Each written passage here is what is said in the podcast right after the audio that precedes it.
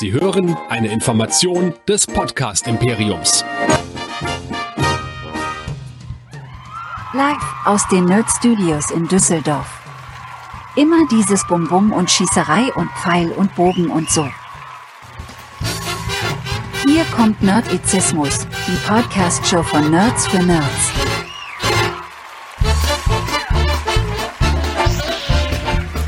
Heute mit Hero Nerds, dem Superhelden-Podcast. Und hier sind eure Gastgeber. Hier sind Chris und Michael. Da sind wir wieder zu später Stunde. Noch sozusagen einen kleinen Nachklapp für alle, die gerade noch im Track Nerds Stream waren und jetzt noch mit uns online sind. Und herzlich willkommen auch an alle Podcast-Hörer. Herzlich willkommen bei Nerdizismus beziehungsweise bei den Hero Nerds jetzt, dem Superhelden-Podcast. Mein Name ist Chris und mit mir dabei mein Nerdizist Michael. Ich grüße dich. Hallihallo. Und wir wollen heute über The Batman reden. Und zwar mit Spoilern. Das heißt, wenn ihr also noch nicht im Kino wart, dann wäre es vielleicht ganz gut, wenn ihr dann nochmal wiederkommt, euch, oder es ist euch egal, dann bleibt natürlich dran. Wir wollen heute uns mal unsere Eindrücke teilen. Wir haben den Film jetzt einmal gesehen. Ich glaube, man wird ihn noch öfter sehen müssen. Mhm. Äh, nichtsdestotrotz, wer uns wegen den Spoilern verlässt, geht bitte ins Kino. Ich kann wärmstens empfehlen, diesen Film zumindestens vorher gesehen zu haben, äh, weil man kann doch schon relativ viel spoilern und die Sache an diesem Ding ist einfach, dass es eine Murder Mystery ist. Da wollt ihr euch nicht spoilern lassen vorher. Für alle, die das jetzt als Podcast hören und irgendwie über diesen Batman Review zu uns gekommen sind, Michael, wo kann man denn noch mehr von uns hören? Ganz einfach, nerdizismus.de, da findet ihr unsere ganzen Serien, Filme, Spiele und alle möglichen Besprechungen, die wir haben, alle Artikel, die wir bisher geschrieben haben, alles, was wir in den letzten sieben Jahren so von uns gegeben haben, nerdizismus.de, denn dort könnt ihr auch unsere E-Mail-Adresse finden, die info at nerdizismus.de, wo ihr uns bitte gern euer Feedback hinterlasst. Das könnt ihr auch immer wieder unter WhatsApp machen in der mit der Nummer 01525 964 7709 oder wer fleißig real life diskutieren möchte, naja, digital eher, geht auf nerdizismus.de slash Discord und diskutiert da fleißig mit. Ja, mal wieder ein Superheldenfilm aus dem DC Universe. Haben schon lang keinen mehr gehabt. ähm, mit Robin Pattinson, den man kennt als Cedric Diggory in Harry Potter 4. Hast du Robin gesagt? Nein, Cedric Diggory. Nein, hast du Robin Pattinson gesagt? Keine Ahnung, habe ich Robin Pattinson gesagt? Vielleicht heißt er Robert Pattinson. Ach, Und aus äh, der Twilight-Reihe, die ich allerdings nicht gesehen habe. Ähm, in einem Film von Matt Reeves, der hat Regie geführt. Matt Reeves habt ihr auf jeden Fall ganz sicher schon gesehen, Filme von ihm, wenn ihr Cloverfield gesehen habt, wenn ihr die zwei Planet der Affen Filme Revolution und Survival gesehen habt. Drei. Drei? Hat aber Planet der Affen, uh, Return to the uh, uh, Rise of the Planet of the Apes. Ähm, Dawn. Dawn of the Dawn und War. Aber er wird bei IMDb nur für zwei gecredited, nämlich für Ach, waren nur Revolution und Survival, ja, genau. Okay. Ja. ja, ja, guck an, da kann man dich irren. Ähm, und ähm, aber vielleicht hast du ja auch recht. Ich habe hab jetzt ehrlich gesagt das nicht so geguckt. Also Na, kann gut sein. Ich dachte ja, jetzt. So. Ich habe auch, ich habe auch bisher noch um diese Planet der Affen Dinger noch einen großen Bogen gemacht. Frag mich nicht warum, habe ich einfach getan. Keine Ahnung. Hast du alle noch nicht gesehen? Nee, den ersten habe ich gesehen, aber der hat mich schon nicht so umgehaut, da hatte ich auch keinen Bock auf die anderen zwei. Frag Hast du noch deinen Beamer? Ja. Beamer raus, Teil 2 und Teil 3 sehen. Ähm, ganz großartig. Teil 3, hatte ich, glaube ich, in irgendeinem Podcast schon mal gesagt, ist für mich Kino pur. Den kann man gar nicht auf einer größeren Leinwand sehen. Das ist so eine krasse Cinematografie, die äh, da geleistet wird. Ein also das ist für mich in dem Moment, wo ich ihn gesehen habe, war der ein Klassiker. Ähm, der ist einfach ein wahnsinnig guter Film und der beste von diesen drei Teilen ist eine der Trilogien, wo wirklich die mit jedem Film immer, immer besser geworden sind und bitte guck dir War of the, ich meine, die kann man sich auch alle einzeln anschauen. Die braucht man, das, das ist das Schöne, man braucht die vorherigen nicht unbedingt kennen, um die späteren zu gucken, weil es alle Stories so ein bisschen für sich äh, stehen. Es geht zwar um Caesar letztendlich, der irgendwie so ein bisschen die äh, Hauptfigur da drin ist, den, äh, den Affen, aber gerade Teil drei möchte ich eigentlich nur, immer nur im Kino sehen, weil der so krass gut ist und da einfach visuell und storytechnisch was rausgehauen wird. Ich glaube, der wird dir sehr, sehr gut gefallen. Gut, dann werde ich mir die dem Tage mal reinziehen. Aber wir wollen jetzt nicht über die Affen reden, ähm, sondern über The Batman. Mal wieder eine Inkarnation des größten Detektivs aller Zeiten. Ähm, ja, mit 177 Minuten, ne, als ich das gelesen habe, ich gedacht, oh mein Gott.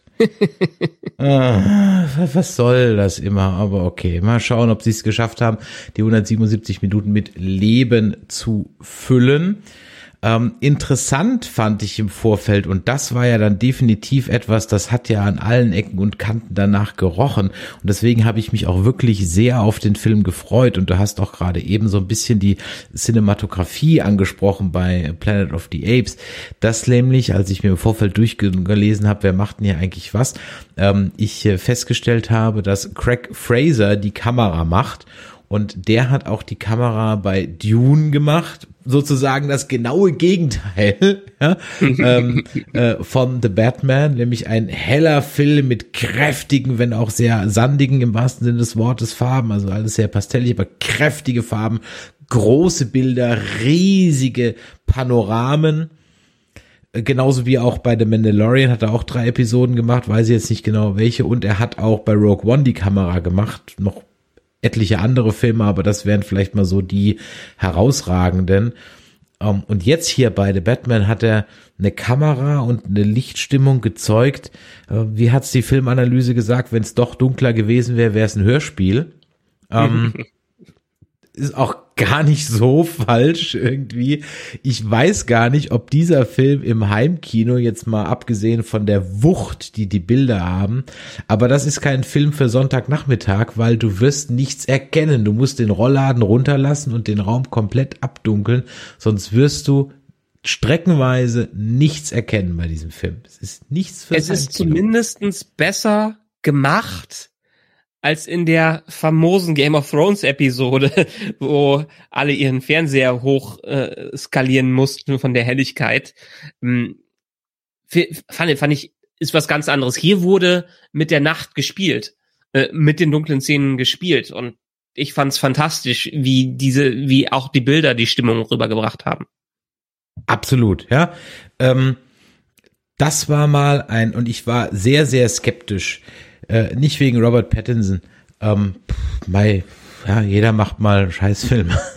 ähm, sondern was mir überhaupt nicht gefallen hat von den Setbildern, die man so vorab gesehen hat, also die äh, also jetzt nicht äh, Promo-Fotos auf, aus dem Film raus, sondern diese Setbilder voller Beleuchtung bei Tageslicht waren einfach das Batman-Kostüm und die Gadgets, das Motorrad und diesen, diese Muscle Car und so weiter und das aber wie das jetzt im Film in Szene gesetzt war, Knaller. Vielleicht sollte man ganz kurz so sagen, worum es geht. Also Gotham City wird heimgesucht von einem mysteriösen Serientäter, ähm, der für Comic-Fans natürlich sofort als Riddler äh, sich identifiziert und ähm, Batman muss zusammen mit Lieutenant Gordon, also noch nicht Commissioner Gordon ähm, oder Detective Gordon, dann sozusagen diesen Fall lösen. Denn der Riddler wendet sich in Nachrichten, die er an die Leichen heftet, immer explizit an Batman. So.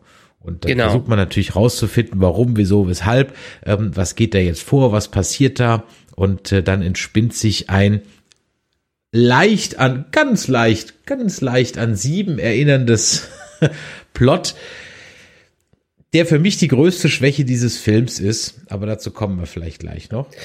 Das, das Wichtige hier vielleicht nochmal zu benennen ist, ähm, dass wir einen ganz anderen Batman kennenlernen, als wir ihn bisher in den Live-Action-Filmen zumindestens gesehen haben. Es ist nicht der erfahrene dunkle Ritter oder selbst einer, der vielleicht schon seit paar, äh, paar Jahren unterwegs ist und ähm, ähm, schon sein ganzes Training durch hat und seine Mission im Blick hat. Ähm, ich meine, selbst Batman Begins hat versucht, so ein bisschen den Weg dahin durchzuführen, aber wir haben äh, auch in Batman Begin, Begins schon einen sehr geformten Batman gesehen. Hier, das ist erst das zweite Jahr, in dem er als dunkler Ritter unterwegs ist. Ähm, und dementsprechend raw, dementsprechend grob ist er noch da und seine Mission ist nicht die Stadt besser zu machen, seine Mission ist Rache. Seine Mission ist die die Unterwelt aufzuräumen, ähm, aus ganz sehr persönlichen Gründen. Und ähm, dementsprechend haben wir auch eine ganz andere Prämisse. Er hat nicht, er ist nicht so etabliert in der Unterwelt, äh, wie, wie man es sonst hat. Ja gut, selbst im ersten Batman von Tim Burton und im Batman Begins hat man so diese Anfangsszenen gehabt, wo der erste Mal aufgetaucht ist und sagt, I'm Batman, so ungefähr. Ähm, aber hier äh, sieht man, er ist noch nicht geformt. Er ist noch nicht der Batman, den man aus vielen anderen Filmen kennt. Und das ist das Spannende äh, daran, weil er hier noch mehr seinen Weg sucht als in den Inkarnationen zuvor. Trotzdem, und das fand ich mal erfrischend anders, war dieser Batman, der ist schon da. Also wir endlich mal keine Origin Story. Endlich müssen wir nicht zum x-ten Mal ähm, uns durch die Veins in der aus dem Kino und durch die Hinterhofgasse und da wie sie erschossen werden oder keine Ahnung was ähm, anschauen. Das war also wirklich mal angenehm. Ja, weil das kennt nun wirklich jeder und das muss man echt nicht nochmal jedem äh, zeigen.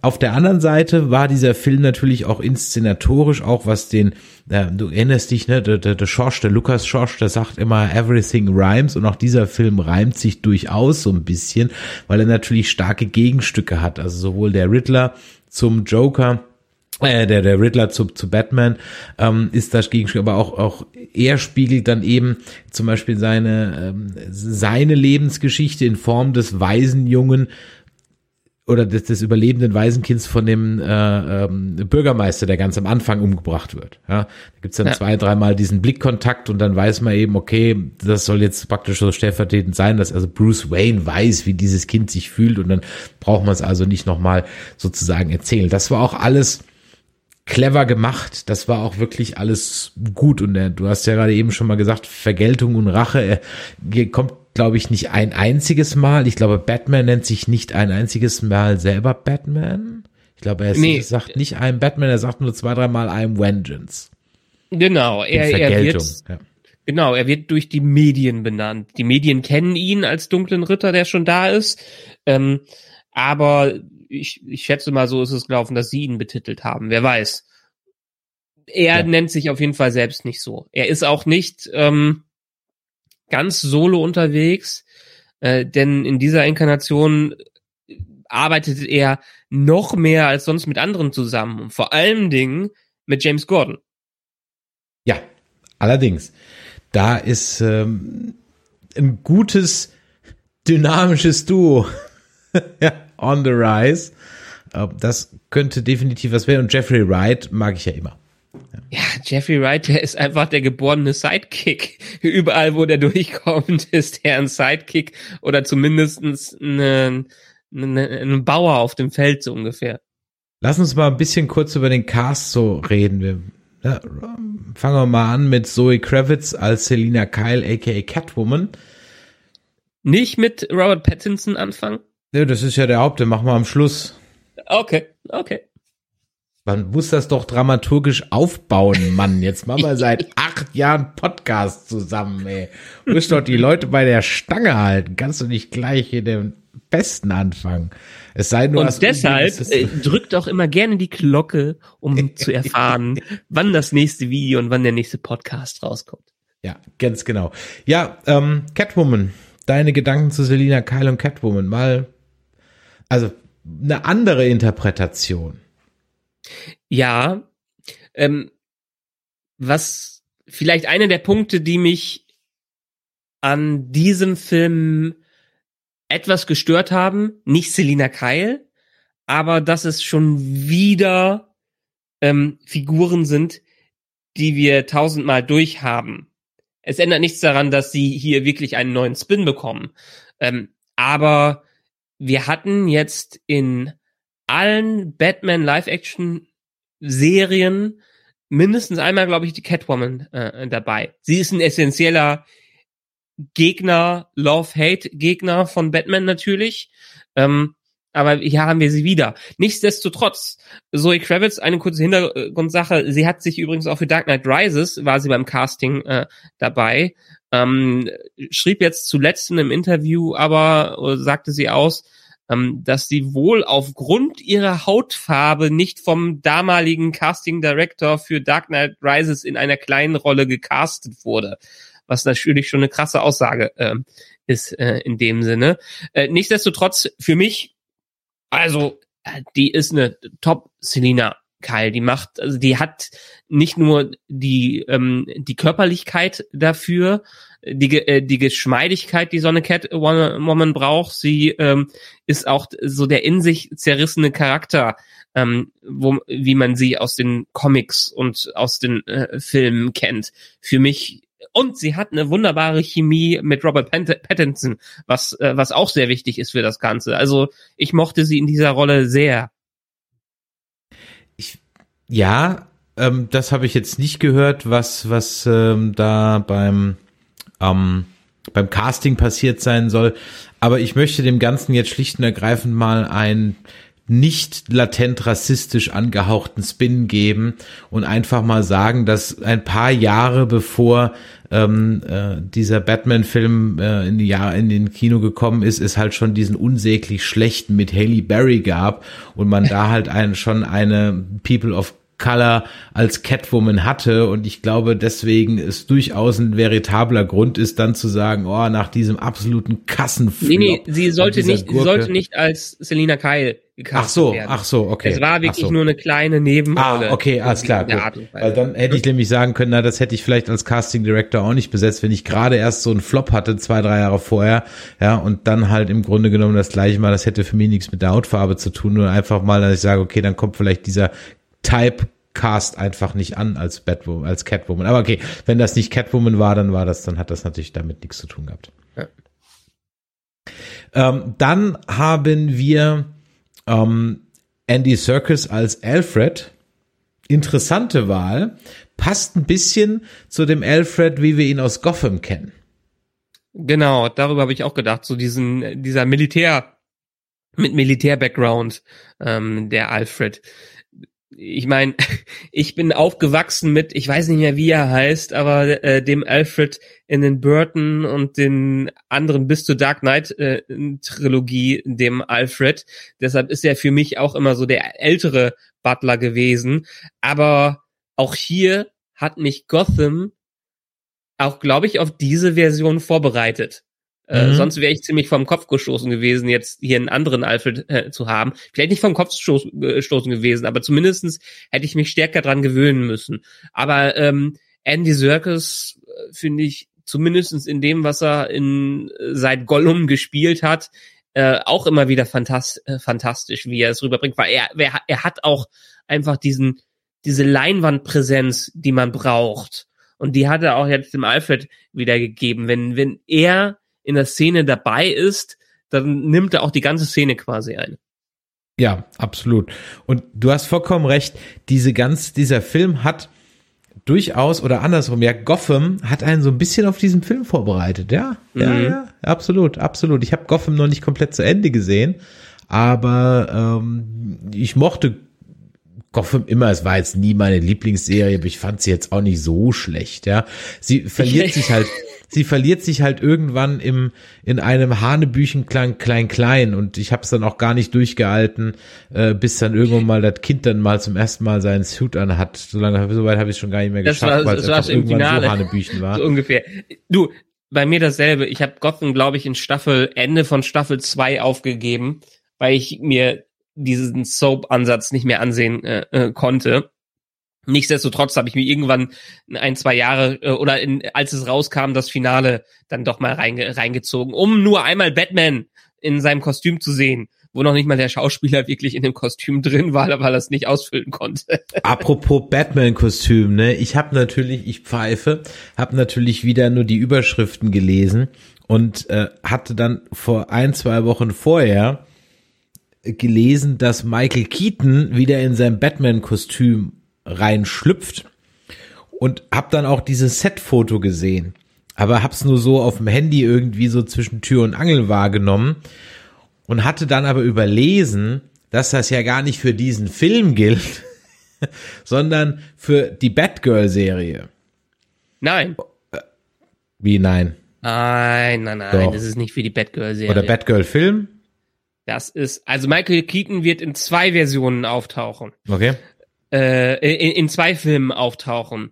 Einmal im Flash-Film, der seit vielen, vielen Jahren im Development Hell untergegangen ist.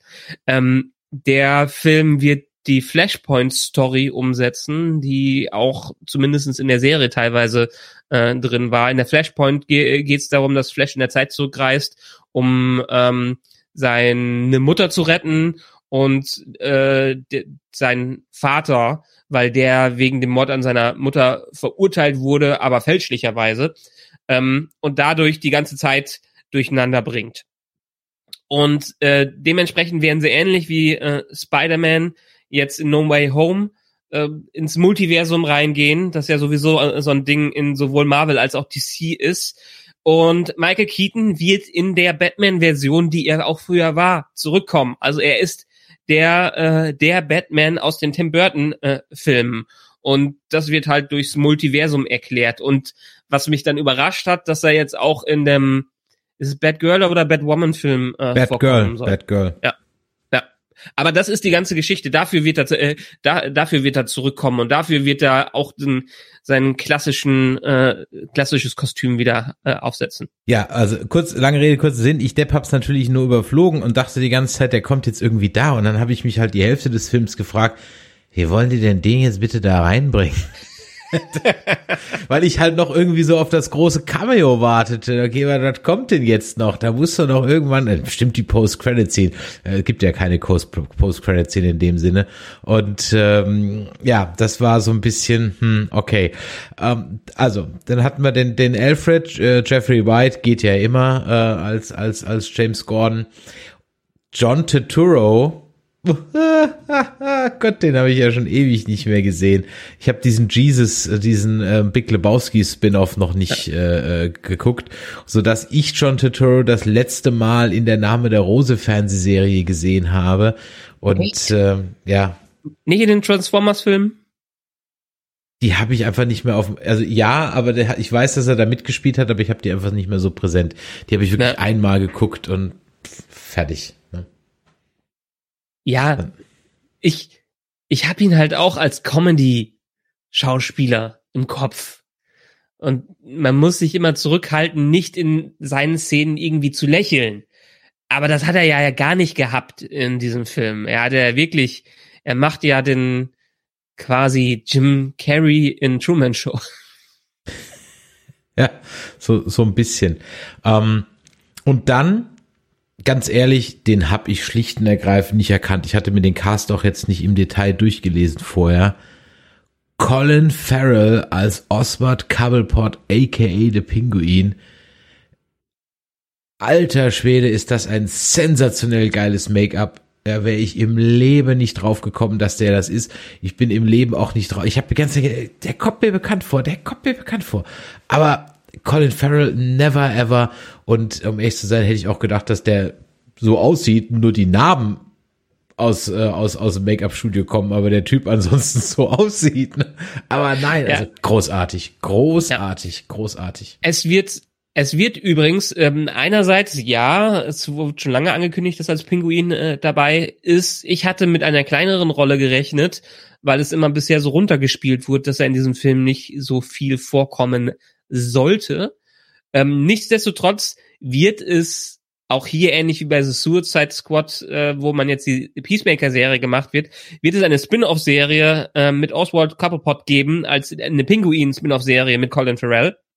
Ähm, und für alle, die sich dafür interessieren, kann ich ganz stark die aktuelle Hot Ones Episode ich weiß nicht, wenn der Cast hier rauskommt, vielleicht ist die schon ein, zwei Wochen raus, zumindestens die Hot Ones Episode mit Colin Farrell empfehlen. Wer Hot Ones nicht kennt, äh, das ist eine, eine der besten Interviewserien, die es überhaupt gibt.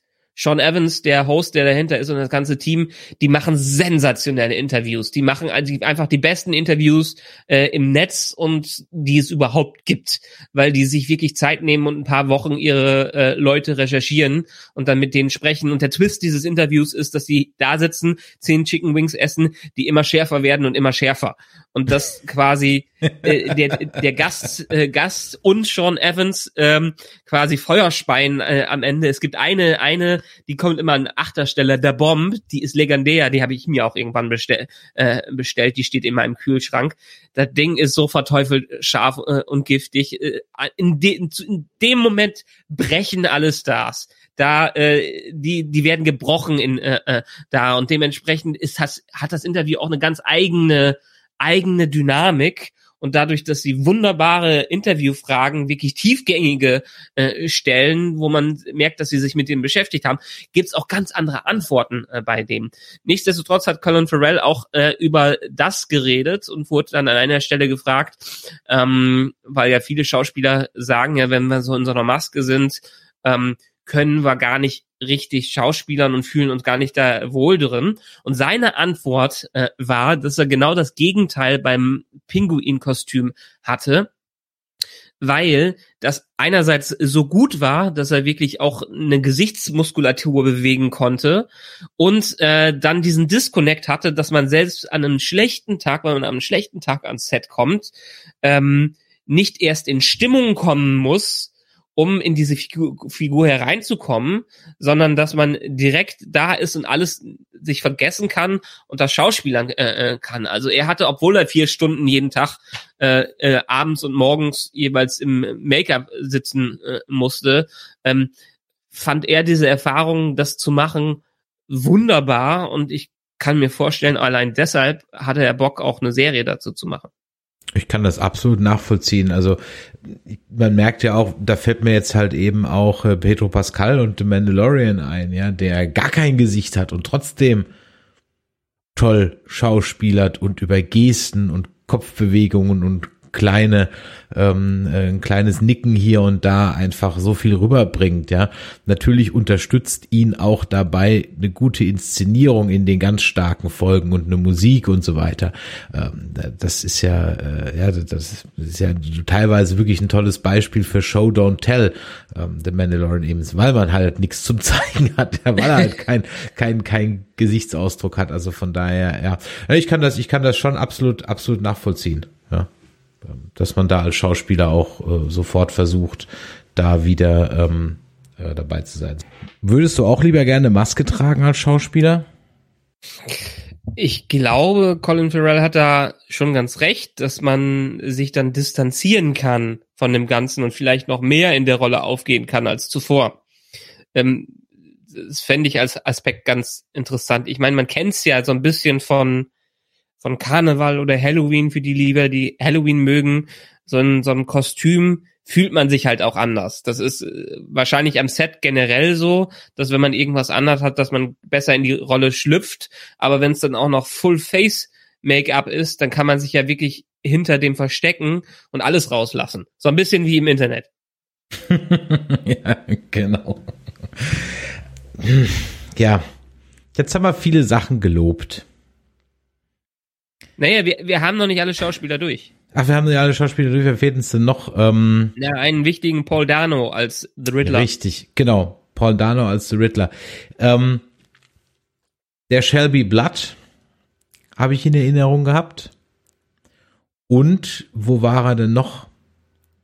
Ähm, war der nicht auch noch der praktisch auch so eine creepy Person bei ähm, hier fantastische Tierwesen? Äh, nee. Äh, Little Miss Sunshine war dabei. Mhm. Oksha, diesen mit dem Viech bei Netflix. Mhm. Mhm. Ähm, ich habe ihn auf 12 Years a Slave war noch äh, noch dabei. Ja, haben wir nicht gesehen, okay. Übrigens auch sehr sehr sehr guter Film. Ähm, wo ich Paul Dano im Kopf hab, ist immer so als die kleine Bitch. Ähm, Mhm. Der eher unsympathische äh, Charakter. Den krieg ich ja, den krieg ich ja auch immer ganz gut hin. Wenn ich einen Schauspieler anmeckern müsste oder irgendwas an einem Schauspieler meckern müsste, dann wäre es, glaube ich, eher seine Performance. Nicht wie er den, nicht, nicht, wie er, nicht seine Performance an sich, aber den Weg, den er wählt. Der ist mir zu sehr Heath Ledger Joker gewesen. Ähm, der ist mir zu sehr in die, Richt äh, in die Richtung dieses Psychopathen äh, gegangen. Das ganze Spiel, das ganze Auftreten, wie er, äh, wie er, äh, wie er das hatte, selbst in den Szenen, wo man ihn noch nicht, noch nicht gesehen hat, sondern wo er nur in der Maske war. Der war so eine Mischung aus Heath Ledger Joker und Bane aus dem Dark, Dark Knight Rises äh, mit der Stimme daraus. Ähm, da hätte ich mir eine eigenere Performance gewünscht. Jetzt vielleicht nicht ganz Jim Carrey. Äh, das wäre doch zu viel gewesen. Aber äh, das war mir zu nah an einem Heath Ledger dran.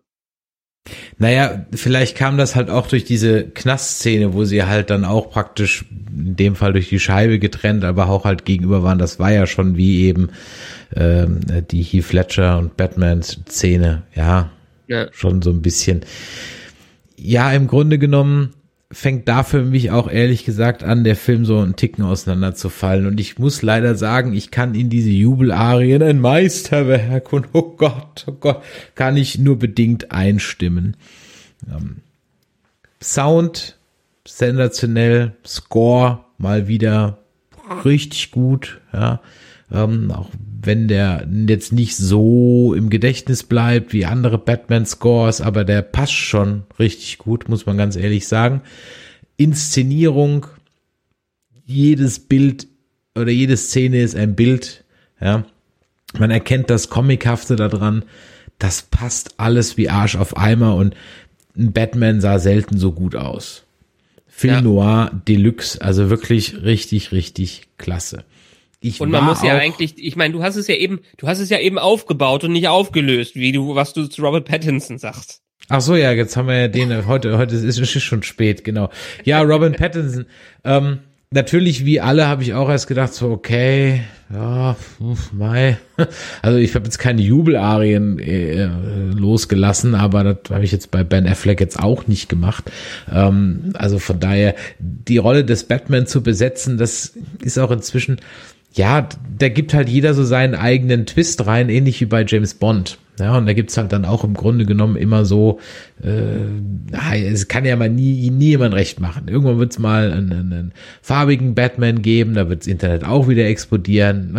Es wird halt so sein. Und ähm, von daher, klar, ich habe mir notiert, so Emo-Batman, ja, ähm, der ist halt von vornherein schon gebrochen irgendwie und er ist ja im Grunde genommen, ist er ja eigentlich Superman. Ja, Äh, wie meine ich das? Wie Superman Clark Kent als Verkleidung benutzt, so benutzt auch hier ähm, Batman Bruce Wayne als Verkleidung. Ja. Also er ist eigentlich in seinem Herzen ist er ja eine dunkle Gestalt. Äh, Gott sei Dank bleibt uns die Origin Story erspart, weil das hätte die jetzt wirklich nie nochmal er ertragen können. Ähm, aber er ist halt ja fast ein bisschen wie Rorschach in Watchmen und so kam mir der Film auch teilweise ein bisschen vor. Ähm, der war schon ein Ticken Watchmen-like, weil bei Watchmen hat man ja auch zumindest einen Teil des Films, das wird dann später irgendwann vergessen, aber am Anfang gibt's ja noch dieses Voice-Over vom, vom Rorschach bei Watchmen.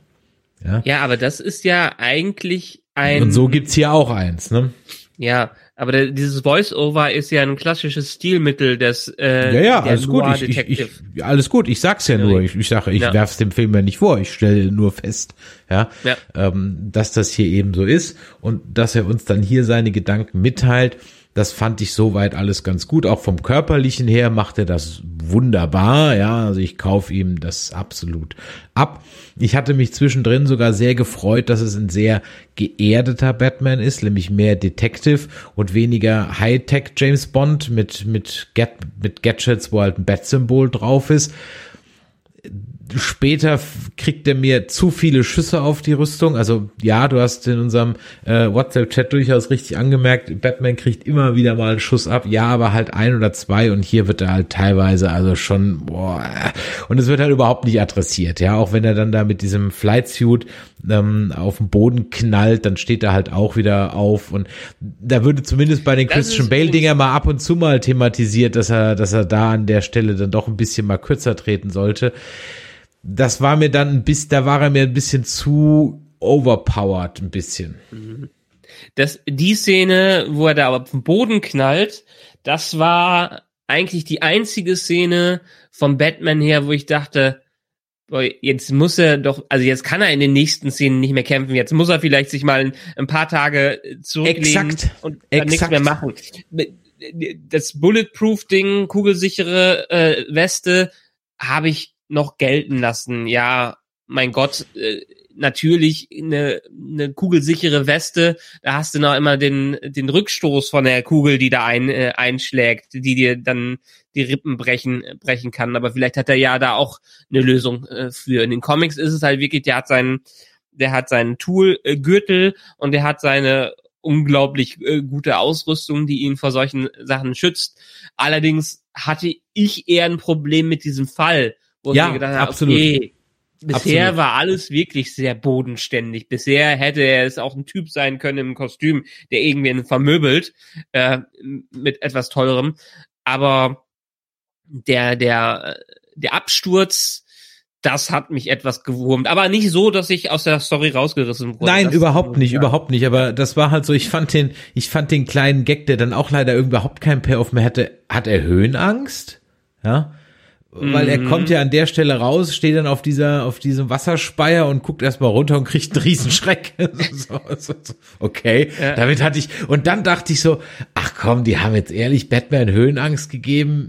Da habe ich, und in dem Moment, wo ich überlege, ist das jetzt geil oder ist das jetzt scheiße, ja, ähm, äh, äh, stürzt er sich dann in dem Wingsuit runter, was ich mal eine geile Idee fand, was ja dann noch für dieses realistischere sprach, weil dieses Konstrukt, das er ja sonst als Flügel hat, das funktioniert ja im Real Life eigentlich nicht, also nicht nicht mal eben so als als als Cape heraus und von daher Naja, war es war ja selten dämlich, als er seinen Fallschirm gelöst hat, genau unter der Brücke. Ja, genau. Das passt jetzt zu dem, was du gesagt hast, dass er halt nur nicht so der erfahren ist. Ich könnte mir gut vorstellen, dass sie in den zweiten oder dritten Teil ihn das gleiche nochmal machen lassen, aber diesmal klappt es halt. Aber dann eben genau, dann fällt er da runter und äh, steht halt auf und läuft halt weiter. Das war so ein bisschen, hm.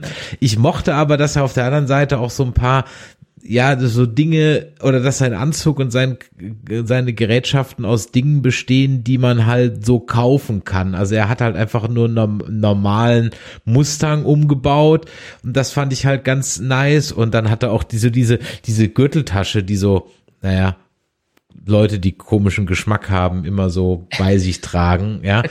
Aber also, hätte auch noch so, geil wäre noch gewesen, wenn er so eine Bauch, Bauchtasche gehabt hätte. Hat er den, hat er sein Bettmobil eigentlich bewusst abgewürgt oder war das ein Versehen? Das habe ich mich ehrlich gesagt auch gefragt. Das habe ich mich, ich, also ich könnte mir fast vorstellen, dass das auch so ein, aber man hat ja dann nicht sein Gesicht gesehen, wo er irgendwie Scheiße ruft oder so, ja. Also, Ja, ja. Deshalb, also er ist ja direkt hinterher. Aber es kam einem schon so ein bisschen vor, als hätte er mal eben so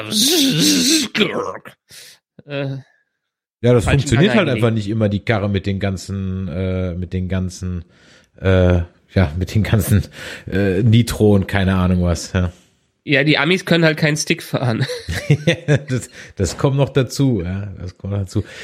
Ja, also von daher, er, er macht es für mich in Ordnung. Das ist eine Interpretation von einem Batman, die ich mochte. Mit ihm habe ich 0,0 Problem. Wie gesagt, die Setfotos damit konnte ich mich gar nicht anfreunden mit dem Kostüm, mit dem Fahrzeug, aber so wie es dann in Szene gesetzt war, hat das für mich wunderbar gepasst und es war einfach ein, ja, ich bastel mir halt ein bisschen mein Zeug zusammen und habe jetzt halt nicht den Lucius Fox, der mir da kein Q, ja, der mir halt ja. alles zusammenbaut. Was eigentlich am Ende des Tages ja durchaus auch so ein bisschen auch nochmal so ein erdigeren, realistischeren, in Anführungszeichen, Ansatz ist. Ja. ja. Ich hoffe, ähm, ich hoffe, ich hoffe, dass bei den, bei den nächsten Filmen, dass sie diese Tonalität jetzt aber beibehalten. Erinner dich, wie der erste Christopher Nolan Batman war, gerade in der Darstellung von Gotham City und wo wir am Ende waren. Das hatte nicht mehr viel miteinander zu tun. Also ich hoffe, dass sie hier den Fehler nicht begehen, sondern stringent jetzt auch dann dabei bleiben. Also ich hätte jetzt bei ja. diesem Batman ein Problem. Also er darf ein bisschen, ein bisschen aufrüsten müssten. Okay, mhm. aber jetzt bitte nicht anfangen mit irgendwie Lasern oder keine Ahnung was. Das wäre mir jetzt too much. Das gehört so ein bisschen zum Batman dazu. Aber ja, es stimmt. Beim in der Dark Knight Trilogie von Nolan hatte äh, der erste ja wirklich so ein hatte im ersten Gotham wirklich so ein Gothic Flair.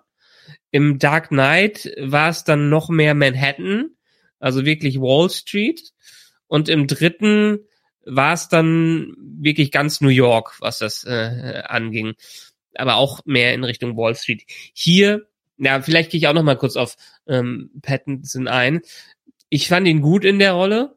Mm, man hat seinem Batman slash Bruce Wayne angemerkt, dass dieser Batman sich deutlich wohler fühlt in seinem Kostüm. Also er wirklich deutlich, er ist in den Szenen nimmt er die Szenen auch ein und ist auch wirklich sehr, sehr schweigsam. Aber wenn er als Bruce Wayne unterwegs ist, merkt man, er ist ungepflegt, er weiß nicht, was er mit sich anfangen soll. Er ist noch, die sind noch nicht dieser Millionär Playboy, der er später wird. Diese Maske, die er für sich dann schafft. Sie hätten seine Haare ein bisschen mehr unter Kontrolle haben können. Das hat mich etwas genervt. Aber ansonsten dieser krasse Gegensatz zu dem, wie sich diese Person einfach als sein, äh, seine angenommene Persönlichkeit des Batmans gibt und auch die Wut, die dahinter steckt, dass er die Rache, dass er die Vergeltung ist, dass, dass er noch keine Kontrolle über sich hat äh, im Batman-Kostüm, was ja vor allen Dingen in der Szene äh, mit dem Riddler im Gefängnis äh, zustande gekommen ist. Ähm, äh, Ge äh, gezeigt wurde. Das, das fand ich äh, fantastisch. Und so in, so als unerfahrener kleiner Bub, der er dann vielleicht noch ist, in den Bruce Wayne äh, Szenen, wo wirklich alle äh, ihm einen drüber hauen und er äh, gar nichts zu sagen hat. Das hat für, für mich wunderbar gepasst. Ich muss mich vielleicht passen sie es in den nächsten Film an. Ich muss mich noch so ein bisschen an seine Maske gewöhnen. So in Stills mag ich die immer noch nicht, wie es äh, aufgebaut ist, aber in dieser gesamten Stimmung, wie es mit dem Licht- und Schattenspiel rübergebracht ist, funktioniert das Kostüm we wirklich gut. Und auch wie er so, wie er so auftaucht. Nicht nicht wie in den vorherigen, wie in den vorherigen Batmans, dass er von oben kommt und sich irgendwen schnappt, sondern dass aus dem Schatten heraus, er schmilzt aus der Dunkelheit heraus mit äh, Schritten, die wirklich eher an einen Bösewicht erinnern, äh, wie er da rauskommt.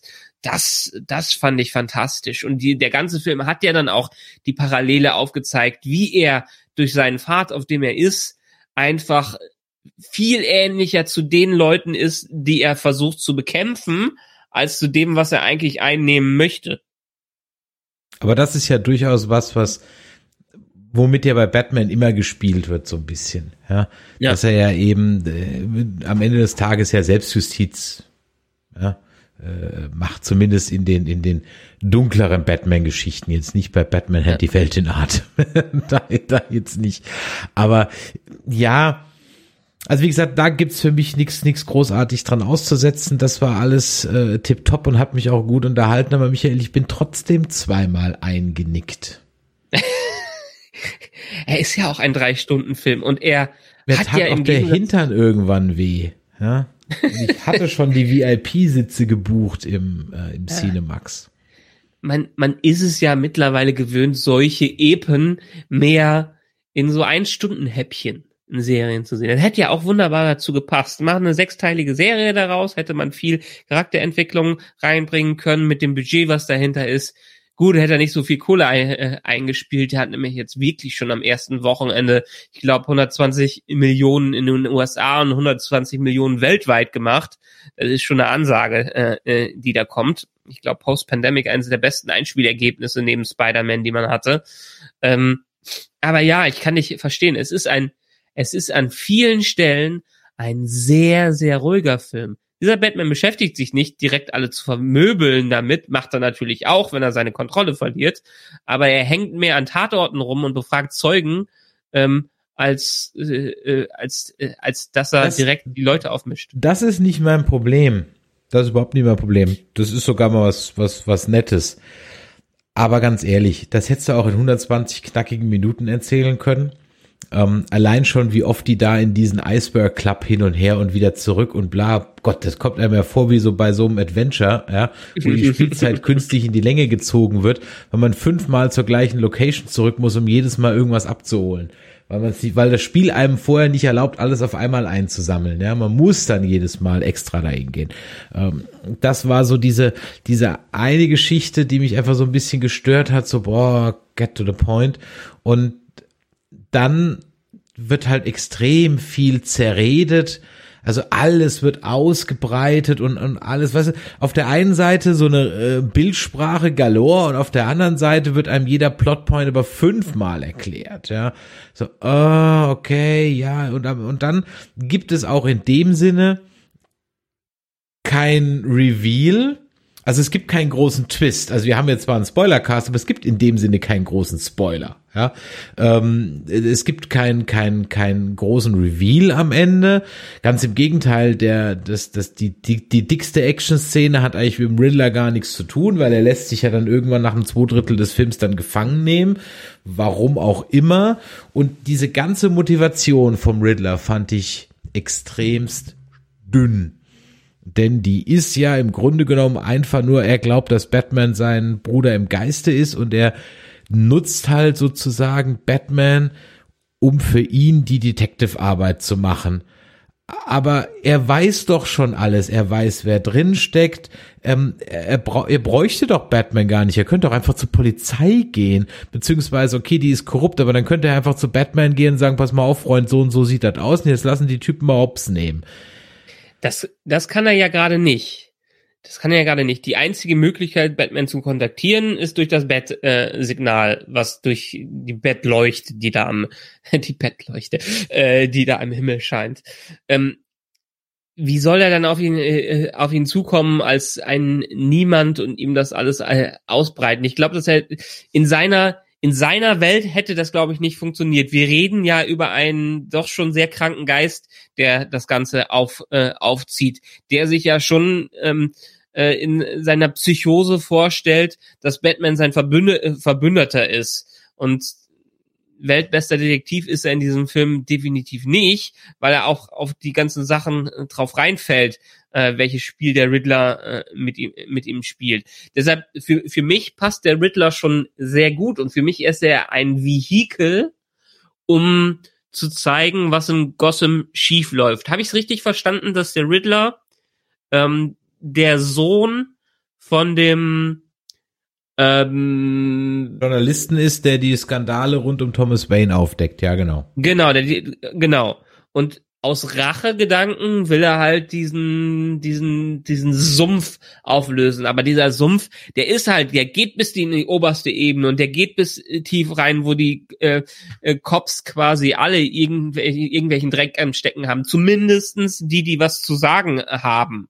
Ähm, und das ist für mich eher der also für mich gibt es mehrere große Twists in, in diesem Ganzen. Einerseits, was man irgendwie schon voraussehen kann, ist natürlich, dass alle Dreck am Stecken haben, dass ähm, dass alle alle die, dieses äh, sich alle um die Macht in Gotham reiß, äh, äh, reißen.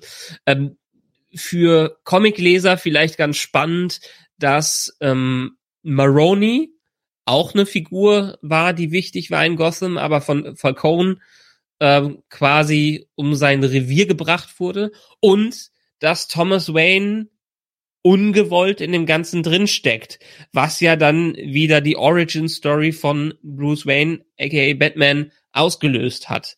Das war für mich der, äh, der schöne Twist, äh, Twist an der Sache von dem Gesamten.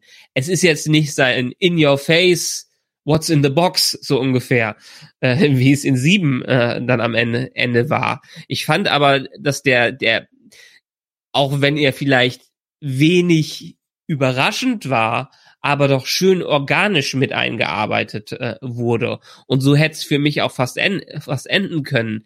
Ich habe eher ein Problem mit dem letzten Akt in diesem Film, ähm, der dann plötzlich von der Stimmung, die wir hatten, komplett abweicht. Wir haben den ganzen Film über dieses, wirklich diese Detective Noir Story mit ganz starken Noir-Elementen, ähm, wo einfach nur Ermittlungsarbeit stattfindet mit zwischendurch ein paar Action-Szenen. Alles sehr bodenständig, alles sehr geerdet. Ähm, äh, Batman kloppt sich quasi auf Straßenlevel und am Ende wird durch die Flutkatastrophe, die vom Riddler hervorgerufen wird, plötzlich zu einem epischen Katastrophenfilm, der es ja vorher nicht da war. Es war eine eine innere Analyse des Bruce Wayne Batman Charakters als Parallele zum Riddler. Im äh, in Verbindung mit dem ganzen äh, Sumpf des Verbrechens, der in Gotham stattfindet und wie alles miteinander verbunden ist. Und plötzlich wird es zu einem Katastrophenfilm, wo Batman zum bunten Action-Helden äh, wird. Das hätte man doch durchaus, durchaus auch intimer lösen können. Dass vielleicht durch irgendeinen anderen Vorwand, vielleicht wäre irgendeine Gala da gewesen, wo, äh, wo alle Oberen zusammenkämen und dann haut der Riddler dafür raus. Ich meine, es wurde doch eine Bürgermeisterin gewählt. Es reicht doch schon, dass die die neue Bürgermeisterin gewählt haben, ähm, die alle zusammenkommen zu irgendeiner Feier in einem äh, äh Gotham Square Garden und dann ähm, alle erschossen werden. Da brauchst doch nicht die extra die äh, die Flut dabei. Und in dem Moment, es reicht doch die Szene, in der der ähm, der Halunke, im, der, der, die Riddler-Kopie zu ihm sagt, I'm vengeance, ich bin, ich bin die Rache. Das ist doch das, was wir brauchen, damit Batman erkennt, dass er das Problem ist. Und dass er Teil des, Proble äh, Teil, Teil des Problems ist und dementsprechend einen anderen Pfad einschlagen muss. Da brauchen wir doch nicht äh, die Naturkatastrophe, die noch äh, herein, hereinbricht. Das hätte diesen Film doch als ein Psychothriller gut enden lassen können. Ja, und das ist für mich halt eben auch so ein Schwachpunkt, weil es ist ja keine Naturkatastrophe, es ist ja durch diese Bomben hervorge ja. und das wird halt vorher in dem Sinne halt auch gar nicht angekündigt. Also in, in so Inside-Videos, ne, die 378 Milliarden Dinge, die du im Film nicht gesehen hast, Videos, da gibt's wohl dann äh, Zeitungsausschnitte, über die die Kamera so drüber läuft, wo dann im Grunde genommen halt dann drunter steht, ja, dass äh, das, das ähm, dadurch, dass in diesem äh, Wayne Trust kein Geld mehr ist, kann die können die Flutsperren nicht mehr zu Ende gebaut werden oder so, ja. Aber das wird halt nur auf diesen nur auf diesen Zeitungsausschnitten erwähnt und da bleibt die Kamera auch nicht explizit lange drauf, sondern das ist einfach nur so, das musste, das musste schon Pause machen, um das zu lesen. Und ähm, von daher kam auch für mich diese Überflutung so, hä, was, äh, ja, okay. Ähm, es ist halt nicht Check aufs Gun, wo es am Anfang gezeigt, bewusst gezeigt wird und ja. dann am Ende eingesetzt Vielleicht, vielleicht war das ja in dem Film drin und hat sich gedacht, ach Gott, drei Stunden ist zu lang, das zeigen wir jetzt nicht auch noch. Äh. Keine Ahnung. Ähm, von daher war das ein Action-Piece, was du so nicht mehr gebraucht hättest, vor allem, weil du ja mit der Autoverfolgungsjagd ja schon das Highlight-Action-Piece hattest, was wirklich geil war. Ja, ja. Was schon ziemlich geil war. Ähm, ja. ja. Also von daher, das waren so so Dinge, das war alles für mich sehr episodenhaft so ein bisschen.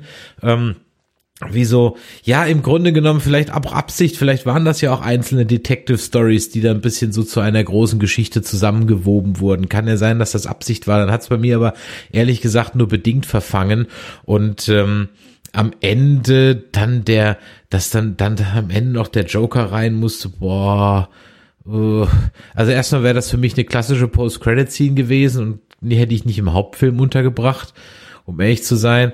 Und dann lass doch mal die Finger vom Joker. Jetzt ohne Witz muss doch nicht immer der Joker sein. Oh. es, es ist ja einfach quasi, es ist der Gegenspieler von Batman. Es ist der, der Anti-Batman an sich. Wo Batman versucht, äh, Ordnung ins Chaos zu bringen, versucht ja äh, Joker immer weiter das Chaos zu stiften. Es ist übrigens nicht, Matt Reeves hat das in Interviews gesagt, es ist nicht die einzige Szene, die mit äh, dem gedreht wurde. Das ist halt der Schauspieler aus Eternals. Ich komme jetzt gerade nicht mehr auf seinen Namen, ähm, den ich immer auch mit äh, genau Barry Keegan, äh, den ich immer mit dem Flash-Darsteller äh, aus den aktuellen Batman-Inkarnationen verwechsel, so ungefähr. Ähm, und die haben eine Szene gedreht, wo Batman einfach nicht weiter weiß und nach Arkham geht, um mit dem Joker, oh Gott, so wie Clarence Darling zu Hannibal Lecter geht. So in der Richtung, so in der Richtung, wo er hingeht und mit ihm sich unterhält, was eigentlich in welcher Geisteswelt äh, der, ähm, in welchem Geisteszustand der der Riddler ist und wo zumindestens angedeutet wird, ähm, dass Batman mit dem Joker eine Historie hat und dass er ihn in Arkham reingebracht hat. Es ist aber mehr so eine Art Proto-Joker, der noch nicht der richtige äh, ist.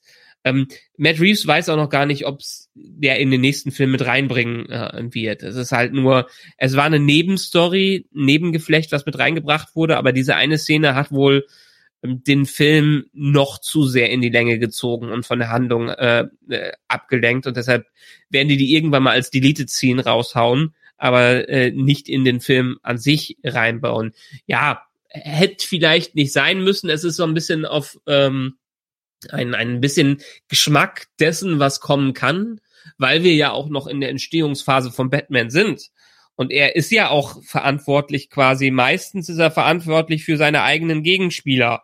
Er ist äh, in der Erschaffung beteiligt des Ganzen. Und ich meine, hat, ist ja ein, äh, immer wieder ein großer Aspekt, dass durch die Präsenz von Batman überhaupt diese Superschurken ähm, auftauchen.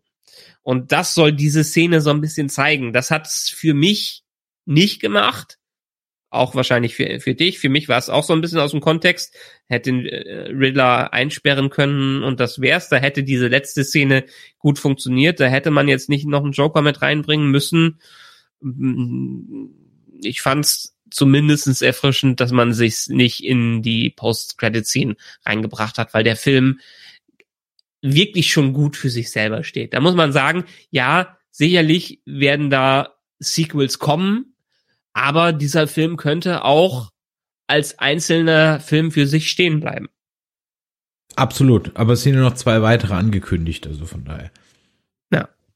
Er wird ja das ja, also jetzt war ich so ein bisschen bös, ist ja auch vielleicht so ein bisschen meine Rolle hier bei uns im Podcast. Also ich meine jetzt mal, ich habe mich schon gut unterhalten gefühlt, so ist es nicht. Ich war vielleicht ja. auch ein bisschen müde, ähm, äh, aber er hat mir jetzt halt auch, das ist einfach zu lang. Nee, also da bleibe ich schlicht und ergreifend dabei. Also mir ist die Story zu belanglos ähm, und äh, hat nicht den großen Payoff, den sie vermeintlich aufbaut. Dann kommt dann einfach irgendwie nichts. Dann ist dann auch so, so ähnlich so wie, wie das schreiende Kind bei Discovery. So, äh, ach so, deswegen, okay.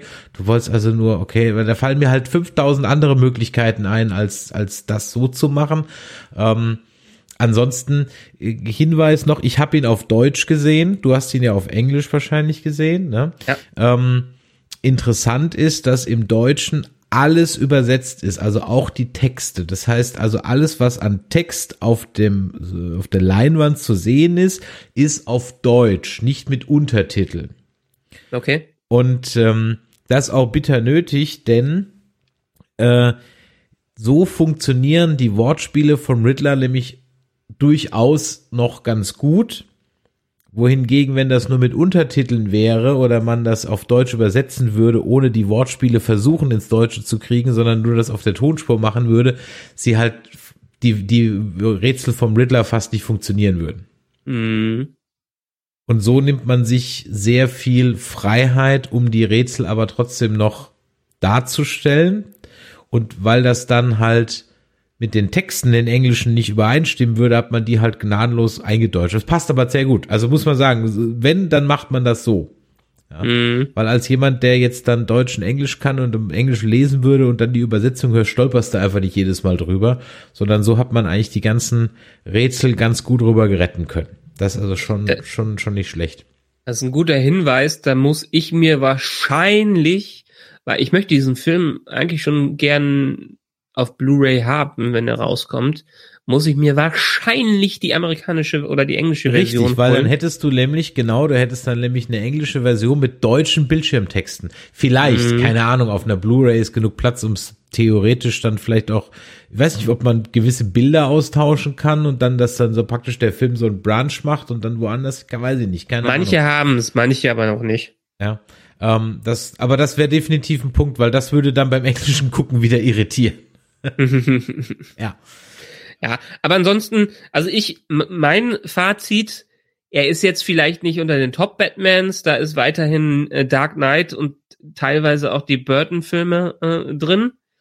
Ähm, er ist aber um Welten überhaben als das, was wir äh, in der Jim Carrey Phase hatten und was wir an Ben, F ben Affleck Filmen hatten, an Zack Snyder Sachen. Also ich würde ihn schon, äh, ich würde ihn schon an die Nolan Trilogie anschließen, weil er hat, die Story hat mir, mir im Gegensatz zu dir wunderbar gefallen. Ich mochte dieses Mysterium, was sich da aufgebaut hat, auch wenn es natürlich für Batman-Kenner nicht unbedingt eine große Überraschung war. Und wir sind mittlerweile sind viele Leute Batman-Kenner, weil es einfach so viele Batman-Filme gibt.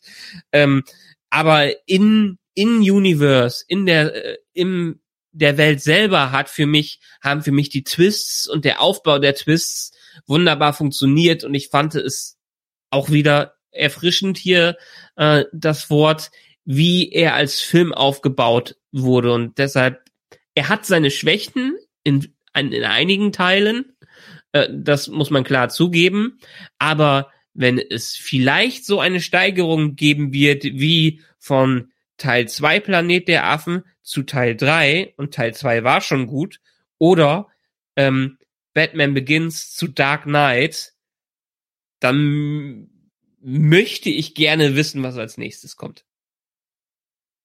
Das bleibt auf jeden Fall spannend. Wir werden gucken, was kommt als nächstes im DC aus. Ich war ja nur froh, dass dieser Film jetzt nicht noch irgendwie da reingecrampt wurde in die anderen DC-Filme, sondern dass der schön für sich alleine steht, Gott sei Dank. Ja. Äh, als nächstes im DC dürfte so langsam mal, glaube ich, der Flash anstehen. Genau. Ja, ja, ja. Gut, also dann haben wir es, glaube ich, hier auch ähm, mal über The Batman gesprochen, ein bisschen lose einfach mal unsere Gedanken dazu. Hoffe, das hat euch heute gefallen. Dann lasst doch mal ein Däumelein nach oben da und ein Abo. Da freuen wir uns natürlich immer. Am besten auch eine Bewertung bei iTunes oder bei Spotify könnt ihr fünf Sterne hinterlassen oder bei Podcast Addict, da kann man auch ein Review hinterlassen. Da freuen wir uns natürlich immer und wir freuen uns auch über Feedback an info@nerdizismus.de oder an die 01525 964 7709 und auf unserem Discord unter nerdizismus.de slash Discord könnt ihr noch munter weiter chatten. In diesem Sinne, Michael, vielen Dank, dass du äh, mit mir noch über The Batman gesprochen hast und äh, euch viel Spaß im Kino. Geht rein, das lohnt sich auf jeden Fall und vor allem guckt ihn euch im Kino an. In diesem Sinne, machtet ihr Bis dann. Tschüss. Ciao.